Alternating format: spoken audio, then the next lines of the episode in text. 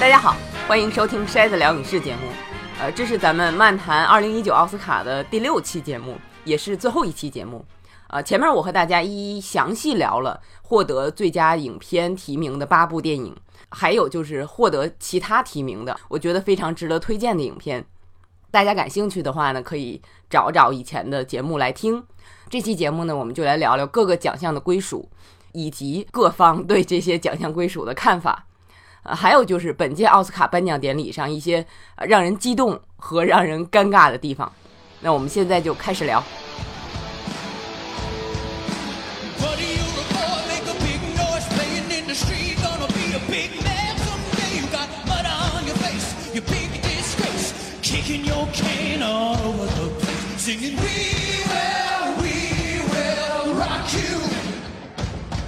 今年奥斯卡颁奖典礼没有主持人，这个大家早就知道了。那么开场呢，一个是呃由皇后乐队开场，那么再有就是 Tina Fey、Amy Poehler 和 Maya Rudolph 三位 S N L 出来的喜剧演员开场，啊，效果还是挺不错的。 That's great. That's great. So, just a quick update for everybody in case you're confused. There is no host tonight. There won't be a popular movie category, and Mexico is not paying for the wall.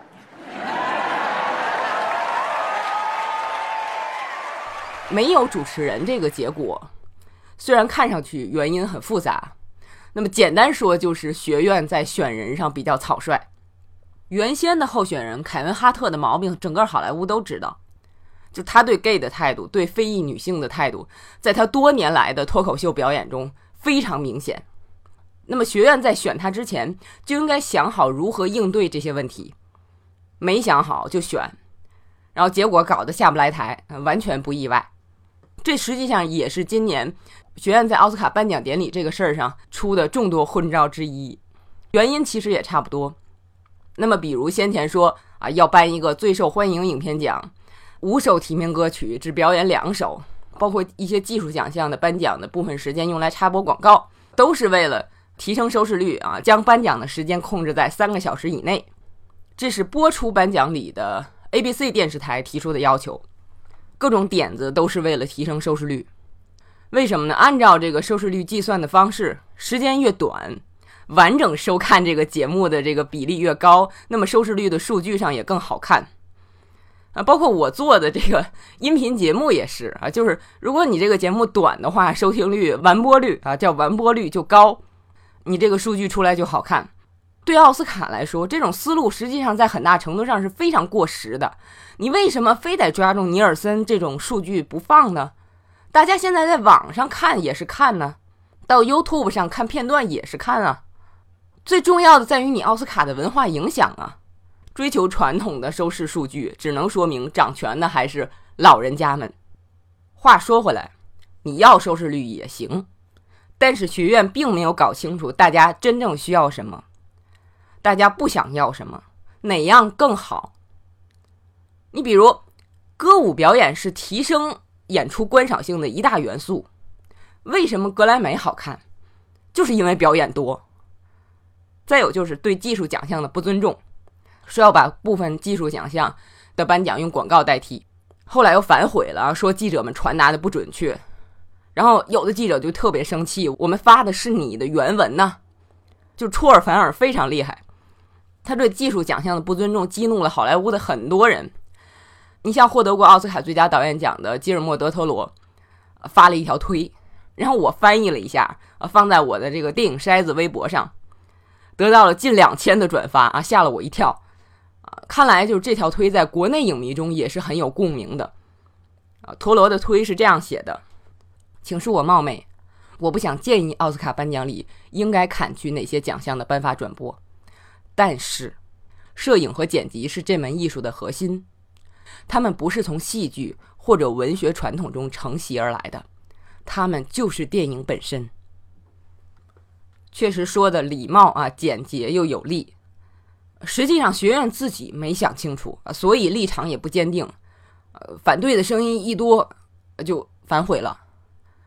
其实朝令夕改比收视率差更难看。那么结果，今年奥斯卡颁奖典礼好像还是超过了三小时，但是确实比上届短了三十六分钟。主要在这个现场放电影蒙太奇片段少了，再有就是没有主持人了，开场的那一段也没有了，呃，时间就短了。呃，这样一没有主持人，好多人就说：“哎，这也挺好，以后就这样吧。”我也觉得这样挺好，但是他们一些在现场啊、台下的好莱坞的记者啊说，就是这个我们在电视上看不出来，就是在现场，他们觉得有主持人时不时的激发一下大家的情绪是有必要的，否则就像这次没有主持人，后面大家就有点疲了啊，所以多数人还是觉得没有主持人不会是常态。这是这个学院在啊关于颁奖礼的一些选择方面啊出的昏招也好，这个变化也好。那么我们来说一下，就是颁奖礼上一些情绪的刺激点。呃，首先是这个 Melissa McCarthy 的装扮，太可爱了。她和这个布莱恩·泰里·亨利，那个演员就是《如果比尔街会说话》里边演男主角朋友的那个演员，呃，两个人一起颁最佳服装设计奖。布莱恩的那个服装就很夸张。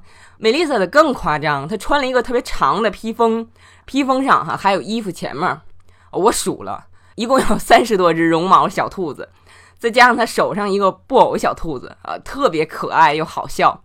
两个人念颁奖词的时候，梅丽莎手上那个布偶小兔子还一直在动，啊，他那个颁奖词里边还说着啊，好的服装设计不会让观众从故事中分心。These artists create a pastiche of textiles with authenticity. Yet never distract from the story。就是整个这个颁服装设计的时候，这个服装设计还有表演特别棒。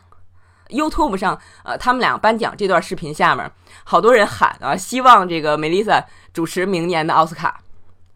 再有就是一个挺有意思的，就是 Keegan Michael Key 好像是魔法保姆一样，打着一把伞，啊，吊着钢丝从天而降。然后不知道怎么合上伞，然后他就把这伞扔了，明显是在戏仿啊不会用伞的 Donald Trump。再有就是我个人特别喜欢奥卡菲娜和 John Mulaney。奥卡菲娜就是《战争奇缘》里边女主角特别扯的那个朋友，这两个人都是我特别喜欢的喜剧演员，完全没想到他俩能被组合到一起。他们两个颁的是最佳动画短片和最佳纪录短片。都说自己是第一次来奥斯卡啊，被这个阵势吓到了。This is my first time ever at the Oscars, like ever, ever. This is my first time ever at the Oscars too. Oh my God. Yes. Yes. I am so scared. Why am I so scared right now? I don't know. It's like you see these commercials and they're like, oh, it's Hollywood's biggest night. And I'm always like, whatever, shut up. And now I'm here and like, this is Hollywood. This is Hollywood's biggest night. It's a big night. 两个人的表演特别好，也特别自然，而且这两个奖的领奖人也都特别激动，真情流露 这个我们后面会细说。所以整个这一段我就看得特别嗨。再有就是《黑豹》的男主角查德维克·博斯曼和《摘金奇缘》的女主角康斯坦斯·吴啊被组合到一起，我也特别喜欢。我觉得两个人的气质特别有特点，而且都是少数族裔，在2018年这一年里有很大的突破啊！觉得这场颁奖礼的这个颁奖人的安排组合。很用心，当然特别还要说的就是 Lady Gaga 和布莱德利库珀两个人唱《Shallow》，太深情了，非常动人。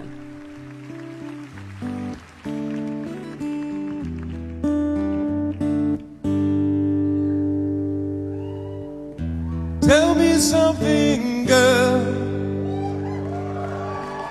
Are you happy in this modern world? Or do Is there something else you're searching for? I'm falling. In all the good times, I find myself longing for change. And in the bad times, I fear myself.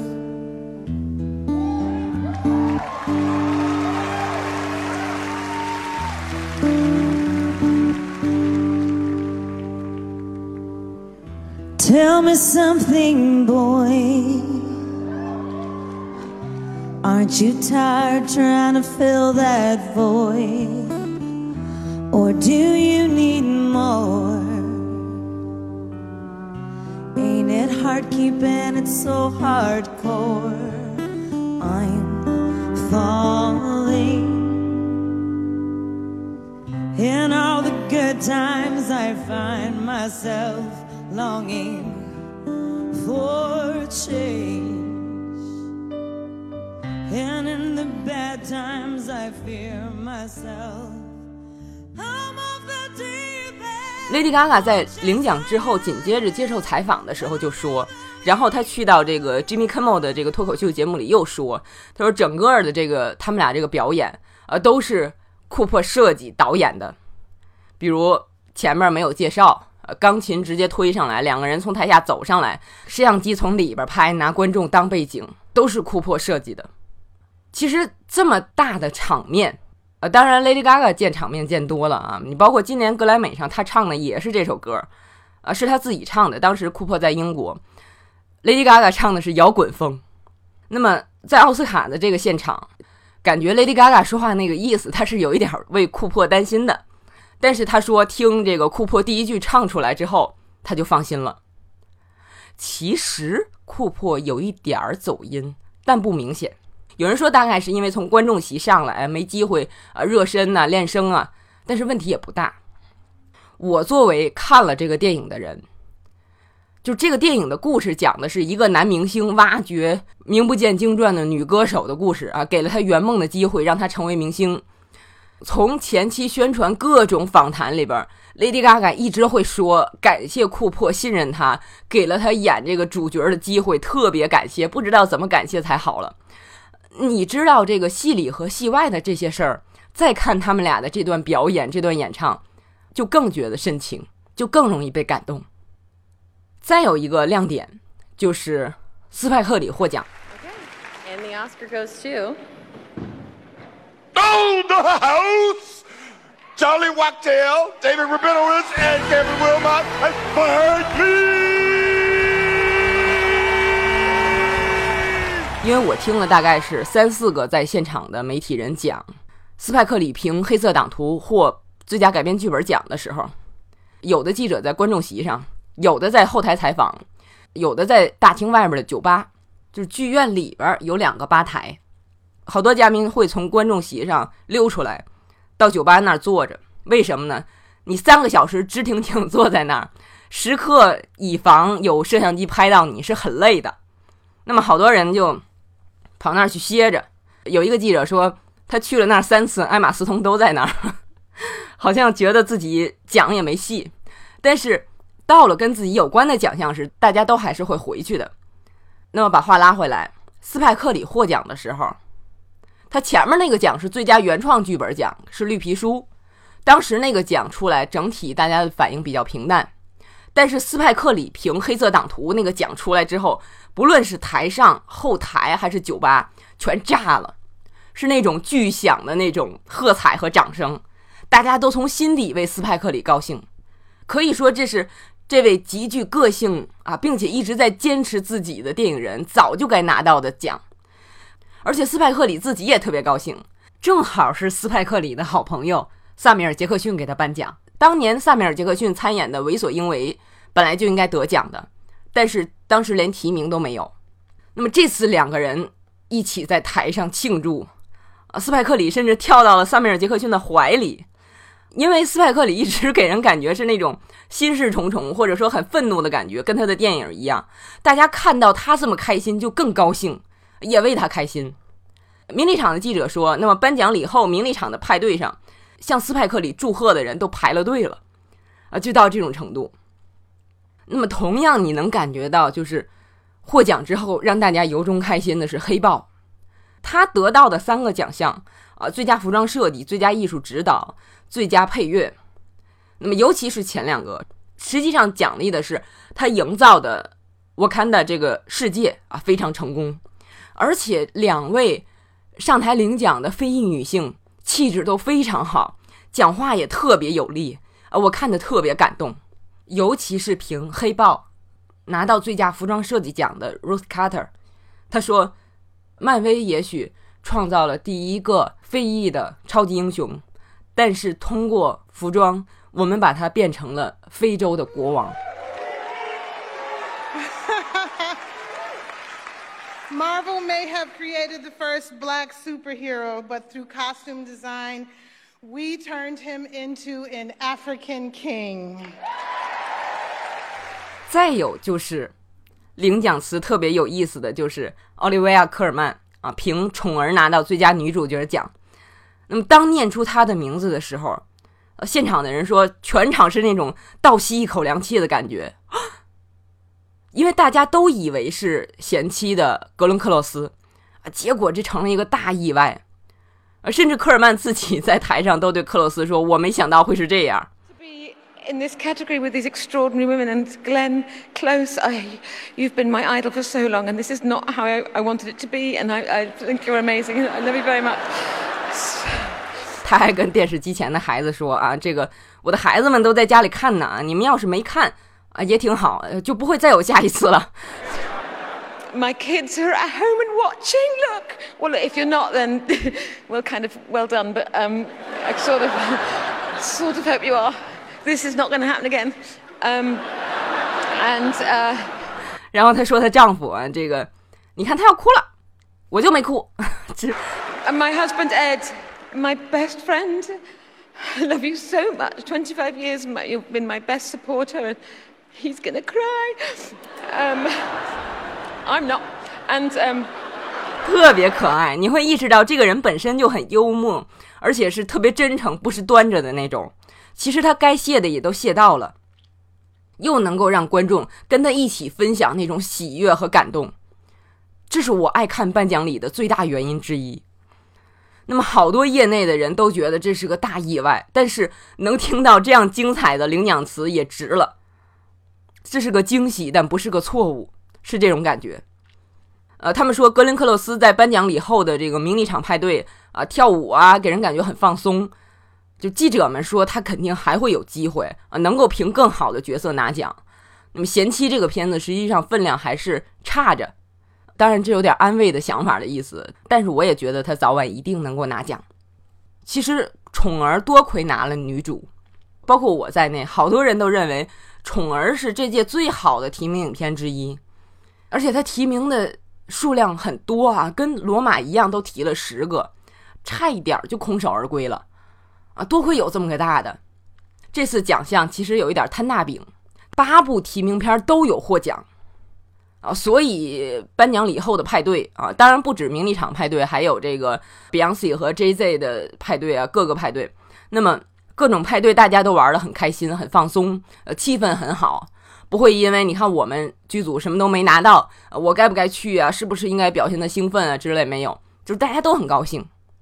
但是有的奖就让人觉得比较尴尬了。那么首先，《波西米亚狂想曲》拿到四项奥斯卡奖，没有一个人感谢导演布莱恩·辛格。这个作为熟悉电影产业的人就觉得有点怪怪的了。原因我们在专门聊《波西米亚狂想曲》那期节目里提到了啊，这里不重复了，大家可以去听那期节目。那么再有就是《波西米亚》这四项奖，除了最佳男主角，另外的最佳视频剪辑、最佳声音剪辑、最佳混音，后三个奖项都特别不服众。奖一出来，就有人在推特上说，以后还是不要让外行给这种技术奖投票了，因为奥斯卡评奖是这样，提名阶段。那么只有最佳影片的提名是全体成员选出来的，其他各奖项的提名都是那个学会成员选出来的。比如最佳摄影提名由摄影工会选，最佳剧本提名由编剧工会选，这样才能够在很大程度上保证提名的水平。所以我们经常说，得到提名就是莫大的荣誉。而所有这些提名出来之后，最后选谁获奖？那就是大家一起选了。学院里边哪个工种比例最大？演员。所以说剪辑啊、混音之类，大部分是外行选出来的。有人说《波西米亚狂想曲》声音剪辑最成功的地方，就是把皇后乐队的歌放在了电影里。啊，这当然是开玩笑的，但是我也觉得水平不高。啊，有记者觉得这几个奖项实际上都是奖励如何把雷米·马利克变成 Freddie Mercury。实际上都是创造这种幻觉，比如把雷米的声音和 Freddie 合在一起啊，等等。那么相比《波西米亚狂想曲》，那么大家在颁奖礼之后谈论最多的，就是《绿皮书》。Oh, and the Oscar goes to Green Book. 首先是现场的娱乐记者编辑说，茱莉亚·罗伯茨说出 “Green Book” 的时候，现场的感觉怪怪的，不像前两年《月光男孩》啊、《水形物语》啊得奖时候场下那种热情。就这个还不是特别明显。当时颁这个奖的时候已经到了午休嘛，我当时就在刷推特，在推特上我的关注大概有二百多吧。这奖颁出来，时间线上全是惊讶加反对。包括你当时如果去搜 Green Book，实时的搜索结果里边，你往上拉好长时间，你看多半天也没有好话。我当时还选了一些，发在了微博上，大家有兴趣可以去电影筛子微博看一下，截了九张图。你像呃，作家马克哈里斯就说，这个结果绝对不会 age well，就是这个最佳影片的选择会随着岁月的流转，名声越来越差。被历史否定，还有好多人把撞车和恋爱中的莎士比亚翻出来，这是著名的奥斯卡的两大昏招，都是最佳影片奖非常失败的案例。那么大家认为绿皮书也会今后一直背负这种骂名？有的影迷在 YouTube 上专门做视频啊，这个绿皮书为什么不配得奥斯卡？呃，包括这个《赫芬顿邮报》在第一时间转了他们之前的一篇评论文章。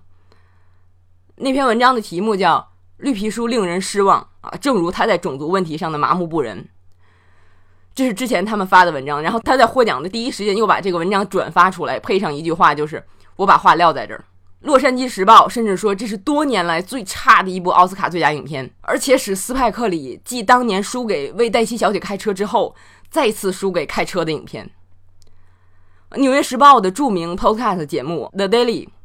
自从我开始听这个节目，差不多两年来，好像没遇上说电影的事儿了。这是第一次，专门做了一期节目啊。好莱坞为什么一直在种族问题上犯错？反对之声太多太多了。那么我看没看到过说这个片子好话呢？也看到了啊，是他获奖的转天啊，PBS 电视台请了一男一女两位影评人。啊，说这片子没有大家反对的那么差，还挺好的啊。这个能理解为什么有的人喜欢，但是也没用太强烈的词来夸。再有就是我经常听的 Podcast 节目啊，《The Frame》主持人 John Horn，绿皮书的一场宣传活动啊，这个主创座谈还是他主持的，这是非常资深的这个文化记者编辑。他在前几个月就一直说他喜欢绿皮书，但是他喜欢是有个人原因的。是这样，当年他父亲是体育记者，六四年的时候跟随一位非裔的啊拳击世界冠军到佛罗里达比赛啊做深度报道。那么路上这位冠军跟他父亲说：“咱俩不能住一块儿。”啊，他父亲就特别奇怪。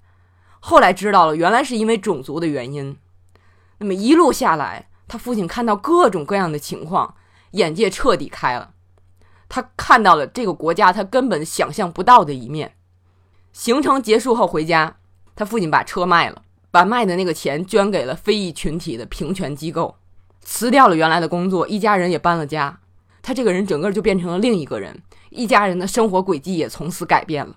所以，这位主持人在亲历这样的事情之后，知道身边最亲近的人，他父亲就受到了这样的影响，他当然容易被感动。但是我听他讲这个事儿之后，感觉他讲的这个故事比绿皮书好得多，就光他这段话就比绿皮书深刻的多，或者说是绿皮书至少应该拍成的样子。相比之下，那么绿皮书的作者尼克·瓦利朗嘎在剧本遭到施利博士家人非议后的态度，再有他三年前发的明显的种族歧视的推特，我之前在专门聊绿皮书那期节目里都详细介绍了，这里不再细说。我想说的是，在颁奖典礼上，绿皮书获得三个奖项里，领奖时只有蒙克沙拉阿里感谢了施利博士，其他都是一帮一伙的上台，没有一个人提到施利博士。编剧之一尼克·瓦雷朗嘎就是片子里边托尼·瓦雷朗嘎的儿子，在领奖的时候只感谢了他的父母。在领奖完，紧接着在台后接受采访的时候，他再次被问到施利博士家人的态度，他说。在这个电影出来之前，我根本不知道他还有家人。好吧，我在专门聊《绿皮书》那期节目里也谈了啊，这两个主角都是我长久以来喜欢的演员，但是我不喜欢这部片。抛开影片外部一些乱七八糟的事儿啊，实际上还有好多乱七八糟事儿，我就不提了。影片本身的质量非常成问题，我也详细说过了。那么有的影评人总结的时候就说，关于这个片子，你越细琢磨，你知道的信息越多，你就会越不喜欢它。我非常同意。但是为什么这个票房平淡、观众不喜欢、评论家不喜欢的片子，就拿了最佳影片奖了呢？颁奖典礼之后，许多影评人啊、文化记者啊，就都在琢磨这个事儿，讨论这个事儿。我听了各种说法，那么总结了三点，我觉得还是比较合理的原因。首先是这几年新改的奥斯卡最佳影片选取的机制，它的算法非常复杂。简单说就是先选大家都排第一位的最少的筛下去，再排大家都选第二位的再筛，就是特别复杂的一个算法。到头来选出的很有可能不是多数人第一喜欢的片子，而是多数人排第二、第三的片子。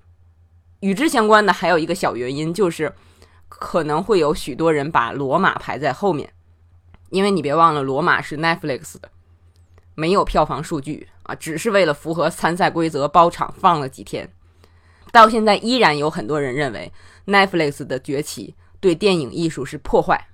啊，这个我们有机会再细说。那么罗马很多时候排在后边的话，绿皮书靠前的可能就更大一些，但排在第一的可能性相对来说可能比较小。这是第一点啊，因为算法加上罗马的发行渠道。第二点是，正因为网络上媒体上的这种强烈的声讨。让一些评委产生了逆反心理，有些人就觉得，你们骂起来没完，你们自己拍一个让大家都喜欢的片子试试。你看这电影，谁都不得罪啊，大家在一起说说笑笑，把问题解决了，传递了平等的理念，把不足的人变成了更好的人，这多好！我听了一个 podcast 节目，就说《纽约时报》在颁奖前发了一篇专访，采访多位评委啊，匿名的。那么其中就有评委因为强烈的反对之声。说自己投了绿皮书的票，因为他不想让别人告诉自己该怎么做，不该怎么做。这是第二点，逆反心理。第三点，相对来说可能是更常见的，就是思想的隔膜。颁奖典礼前，NBC 台的夜间脱口秀《The Smiles Show》做了一个非常有意思的电影短片，叫《白人拯救者》，总结了以前多个跟种族相关的电影俗套。像这个隐藏人物啊、相助等等，共同特征都是白人拯救黑人，黑人的幸福都是白人给的。其实就像绿皮书啊，施里吃炸鸡都是托尼教的。施里要雇人，托尼不同意。施里说：“你最合适，我就想找你。”然后托尼终于答应了。这类影片里，少数一两个白人显得好，是因为其他白人更糟。那么另外一个脱口秀节目《Daily Show》。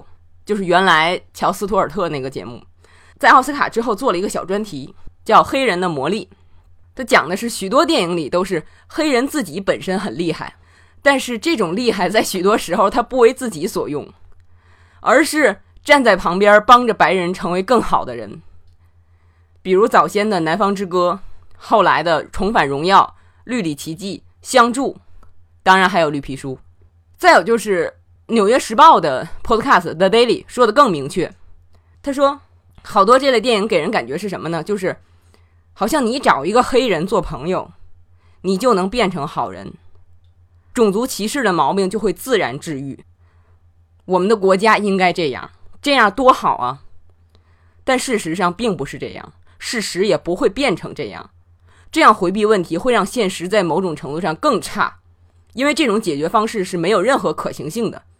那么，多数年轻人意识到这个问题的人，知道这是非常落后的思维。但是有些人，特别是老人儿，会觉得这些人矫情。你看这电影看起来多舒服，充满希望，足够了。他们不在乎电影能不能帮助大家正视问题，不在乎电影能否提供有效的解决方案。那么我原来是觉得啊，这两年奥斯卡加了一千多名新评委。才选出这种不靠谱的最佳影片提名，但是仔细想想，我们之前节目里说的，多数影评人觉得完全不够资格的副总统，是那种一直受欢迎的重大政治题材。非常俗气的传记片《波西米亚狂想曲》，是五六十岁的人年轻时候喜欢的皇后乐队的故事。《绿皮书》简直就是好莱坞二十年前选过的最佳影片《为黛西小姐开车》的翻版。这说明什么？这说明老人，特别是上年纪的白人男性，在这几千评委中的比重依然是很大的。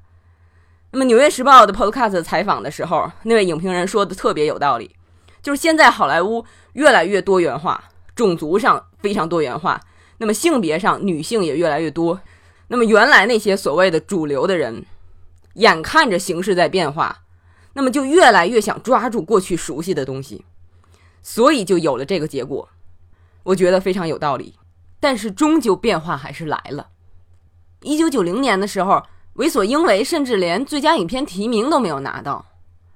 那么非常感人的是，当时的颁奖人金贝辛格上台之后说：“五部提名影片都说了真话，但是有一部说出来是更重要的真话的片子没有入选，他就是为所应为。” Thank you and hello the world.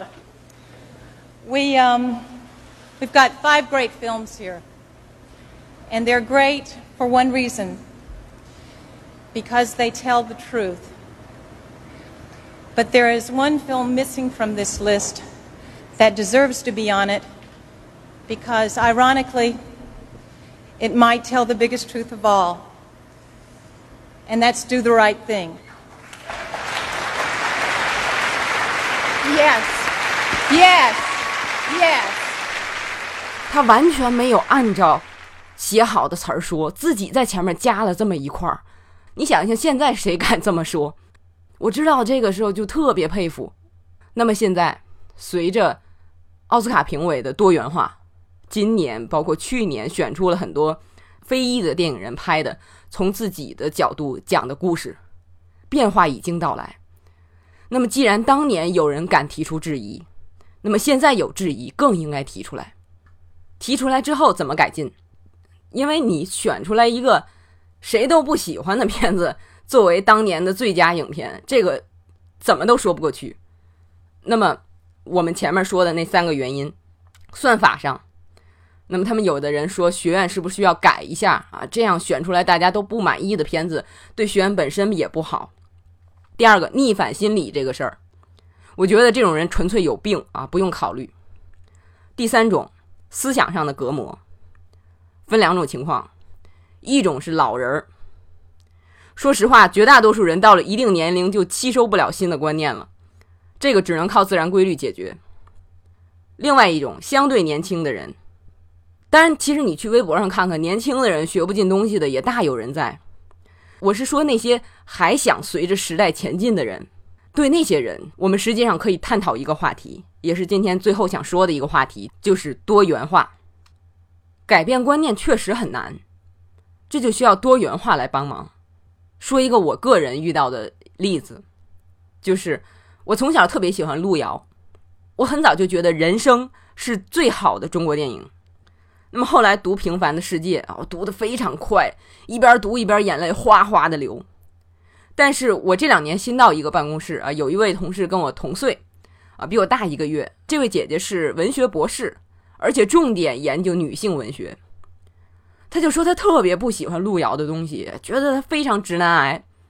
但是无论他怎么给我解释，他就说这个路遥写东西都是以自我为中心啊，所有事儿，无论他怎么说，我还是不理解。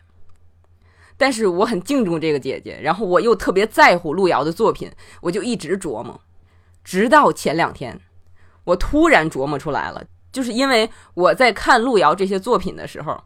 都是带入的男主人公，把自己想成男主角，从来没细想过女主角。但是现在以女性为主角的作品越来越多，哪怕不是主角，啊，女配角，也不是那种单一为了谈恋爱而存在的道具一样的人物，而是有着自己的喜怒哀乐，有着自己做每件事的理由，是一个真正的立体的人。这样我就理解了我同事说的路遥作品的缺陷。那么，如果我没有看到这么多新型的女性形象，哪怕我作为女性，我也意识不到这些，甚至哪怕看到了，我也在很长时间内没有办法把它跟我从小喜欢的不行的作品联系起来。那么，可见人的观念改变是很难的。更何况，如果你根本不去主动看各种风格的东西，我们回到非裔族群的这个电影上，那么这两年讲述非裔族群命运状况的电影越来越多，像《逃出绝命镇》《泥土之界》《月光男孩》《萨尔玛》《黑色党徒》《如果比尔街会说话》《抱歉打扰》《盲点》，都是非裔电影人主创啊，讲述非裔人命运。你如果真的想了解，去看这些电影，学着去了解，你会受益匪浅。因为哪怕你不是非裔群体，相信你也能从中得到某种程度上的共鸣，比如权益被侵犯，比如无法融入主流群体。我觉得可能因为我是女性，所以对弱势群体的理解可能更容易一些，所以更容易找到共鸣。再有就是我前两天说我在看奥斯卡最佳纪录片奖提名的《滑板少年》的时候，那里边的非裔少年。那里边一共三个主人公，一个典型的白人，一个亚裔，一个非裔。那个非裔少年他就说他父亲说，如果有下辈子还做黑人，他就特别不理解，就心想你受了这么多苦，下辈子你还做黑人？他父亲就说，因为你作为黑人，你会发现好多普通人眼里的困扰，在你这儿根本就算不上大事儿。我听了这句话特别感动。因为我一直特别奇怪，就是为什么多数人经常聊的生活中的话题我都不感兴趣，是不是我不太正常啊？但是我听到他这句话就释怀了啊。虽然内里的原因不同，但是是我借助这句话找到了我的问题的答案。所以说，多元化是我们每个人都非常需要的。特别巧，就是前两天，那么我们办公室里有一位年轻的同事啊，说他问一个朋友啊，一个。个人生活方面的问题，他说出来之后，我们办公室里其他人就都说：“你怎么能问人家这种问题呢？这是窥探人家隐私啊！”当然，他给出的理由是希望能够借助人家的想法，为自己的人生提供参考。然后我当时就想，他大概真的不是个爱电影的人，因为对爱电影的人来讲，电影里有各种各样的浓缩的精华的人生，你想了解哪样的人生，看电影就好了。而且。如果你借助电影了解到了足够的人生的话，你会觉得每个人的选择都是有理由的，每种人生也都是很正常的，你就不会有这种焦虑啊，自己的选择行不行啊，对不对呀？以后怎么办啊？一句话，就是电影提供的多元化的视角，能够让你过得更坦然。那么今年各路媒体在评点奥斯卡颁奖礼的时候，都说今年颁奖礼整体都非常好啊，就最后一个奖有点扫兴。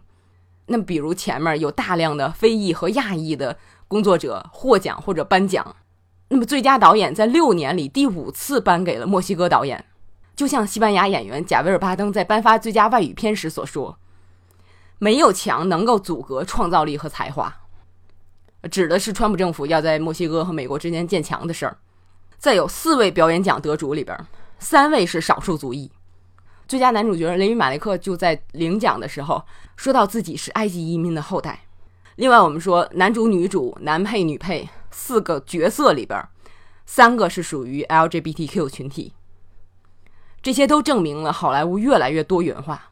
再比如，中国国内网络上津津乐道的获最佳动画短片奖的《包》，两位华裔女性创作的，女性做动画片还能拿到奖，真的是很少有。嗯，你像领奖的人，多米申是皮克斯第一位导演动画短片的女性啊，而且还是少数族裔。她领奖的时候特别感谢台下的自己的同性 partner。我不知道国内那些对她的华裔身份津津乐道的人们有没有注意到这一点。再有就是紧接着获最佳纪录短片奖的获奖者，上来也是一群女性，她们获奖的短片叫做《Period End of the Sentence》。这个片名起的特别有意思，它用了这里边两个词的双关语，表面上看是啊句号是句子的结尾，实际上这个跟片子内容没有任何关系。它用的是 period 和 sentence 的两个词的另外的意思，按片子的意思翻译过来应该是月经困扰的终结。当然，国内新闻稿都翻译成剧尾啊，好样的。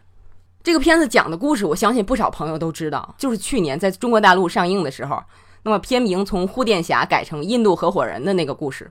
但是这个半小时的纪录片讲的深入许多，比如在印度，许多女孩子来了月经就不能上学了，因为她要不停的换衣服，没有办法正常上课。有的人哪怕卫生巾给你送到眼前了，还是因为种种观念不敢用或者不愿意用。那么片子里边也演了那个护垫侠的那位男士啊，教大家怎么生产。那么女性怎么靠做这个卖这个赚钱，实现经济独立啊，从而实现人格独立。非常短，非常感人。如果看不到这个纪录片，我们就不能意识到我们其实可以说是有特权的人，我们就不会想到更多人需要自己的帮助。说到特权这个事儿，我又想到今年啊，独立精神奖。